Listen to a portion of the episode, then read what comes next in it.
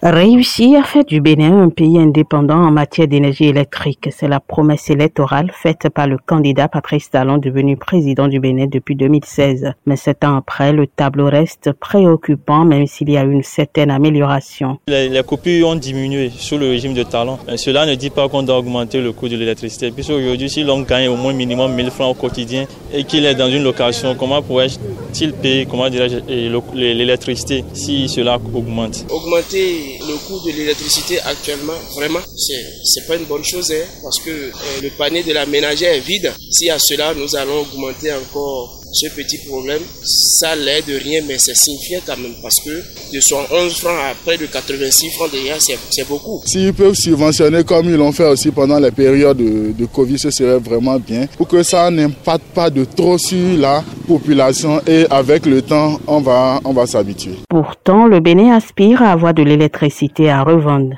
face à la presse il y a quelques mois, Patrice Talon s'est félicité de la marche engagée par le Bénin vers une autonomie énergétique. Le Bénin est en train de devenir l'oasis en Afrique, où les problèmes d'éducation, de santé sont en train d'être réglés à une grande vitesse. Nous avons fini de régler les problèmes d'infrastructures portuaires, aéroportuaires, routières, énergétiques. Investir au Bénin, aujourd'hui venir investir au Bénin, vous avez de l'électricité de qualité et avec euh, euh, possibilité d'une convention sur le prix. On peut vous vendre de l'électricité moins cher qu'en Chine. C'est dans cette logique que les motos électriques ont commencé à circuler, fruit d'un partenariat entre le Bénin et la société M-Auto, devenue Spiro. Avec un slogan tout trouvé, la lutte contre la pollution, les Béninois ne se font pas prier pour adopter les motos électriques qui, selon certains, reste une solution face à la cherté de l'essence de contrebande. La moto électrique, elle est économique, très économique. Avec l'augmentation du carburant, j'ai ma propre moto, ça m'aide beaucoup.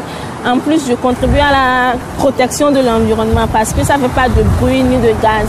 C'est une moto très très très facile à conduire, surtout pour nous les femmes, nos mamans, ça peut les aider à aller partout ils veulent sans souci. J'ai laissé tomber ma voiture pour euh, une moto électrique. Parce que pour moi, euh, rentrer dans l'innovation, je m'adapte vite au changement, c'est très important. L'innovation et le changement ont un prix et pour le moment, il est très lourd à payer. Aristide Singbo veut avoir une flotte de motos électriques pour son entreprise de taxi moto, mais entre le coût de l'électricité et les délestages récurrents, il hésite encore. Vraiment, ça va jouer fortement sur notre entreprise parce que nous utilisons beaucoup d'énergie. Est-ce que directement nos clients pouvaient comprendre cela?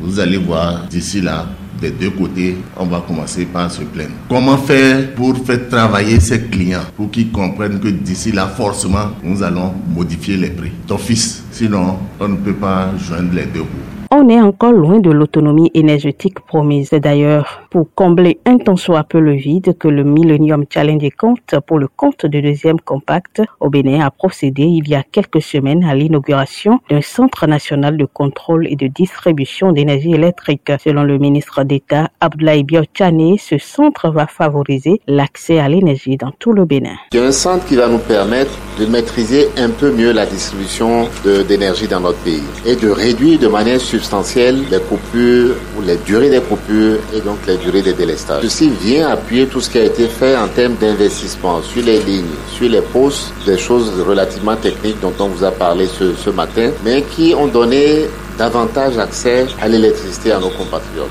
Avec la fin des subventions sur l'essence au Nigeria, ceux qui vivaient de la contrebande ont maintenant du mal à joindre les deux bouts, ce qui ouvre un boulevard pour les motos électriques. Mais le coût de l'énergie électrique fait que certains hésitent encore. De Cotonou, Ginette Fleur Adondé pour VO Afrique.